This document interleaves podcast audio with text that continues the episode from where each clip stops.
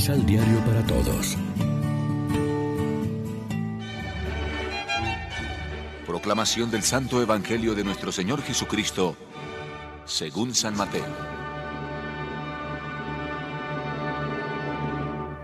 El nacimiento de Jesucristo fue así.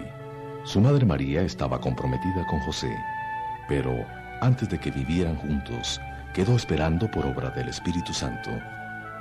José, su esposo, era un hombre excelente y no queriendo desacreditarla, pensó firmarle en secreto un acta de divorcio. Estaba pensando en esto cuando el ángel del Señor se le apareció en sueños y le dijo, José, descendiente de David, no temas llevar a tu casa María, tu esposa, porque la criatura que espera es obra del Espíritu Santo, y dará a luz un hijo, al que pondrás el nombre de Jesús, porque él salvará a su pueblo de sus pecados. Todo esto ha pasado para que se cumpliera lo que había dicho el Señor por boca del profeta Isaías. Sepan que una virgen concebirá y dará a luz un hijo y los hombres lo llamarán Emmanuel, que significa Dios con nosotros. Lección Divina Amigos, ¿qué tal? Hoy es miércoles 8 de septiembre. La iglesia se viste de blanco para celebrar la fiesta de la Natividad de la Virgen María y como siempre lo hacemos de la mano del pan de la palabra. En esta página evangélica Cristo Jesús es el centro de atención. Tiene como dos partes que sería bueno leerlas enteras.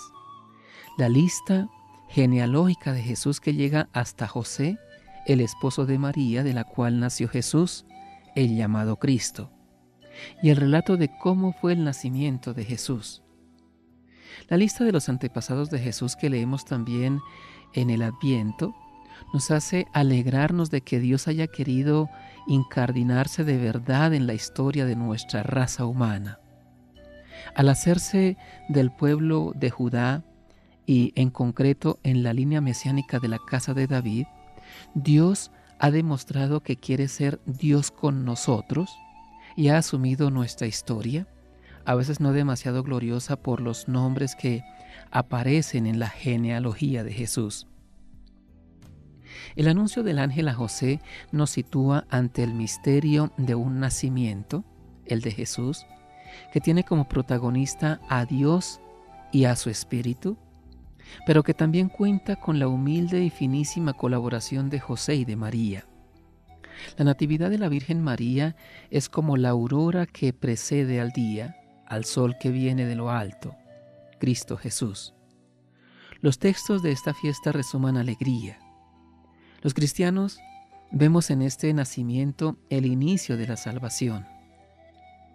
El nacimiento de la Virgen María fue para el mundo esperanza y aurora de salvación. Cuando nació la Santísima Virgen, el mundo se iluminó. Si hay un día en que cabe un lenguaje poético en nuestra oración, es precisamente hoy. Naturalmente, como en todas las fiestas marianas, el centro de nuestra fe sigue siendo su Hijo. Tu nacimiento, Virgen Madre de Dios, anuncia la alegría a todo el mundo de ti nació el sol de justicia, Cristo nuestro Dios. Por eso leemos la genealogía de Cristo, en el que el Verbo se ha hecho carne, en quien hemos visto y experimentado la plenitud del amor de Dios. Miramos a María con esperanza, porque ella supo ser dócil al plan de Dios y colaboró humilde y gozosamente con Él. Hágase en mí. Reflexionemos. Logramos descubrir en la cotidianidad que Dios dispone de todas las cosas para el bien de las personas que le aman. Oremos juntos. Admiramos hoy, Señor, tu grandeza, reflejada en la figura excelsa y tierna de tu Madre y nuestra, felicitándola en su nacimiento. Que su luz guíe el curso de nuestra vida Amén. María, Reina de los Apóstoles, ruega por nosotros. Complementa los ocho pasos de la Alexio Divina adquiriendo el emisal Pan de la Palabra en Librería San Pablo o distribuidores. Más información www.sanpablo.co Pan de la Palabra.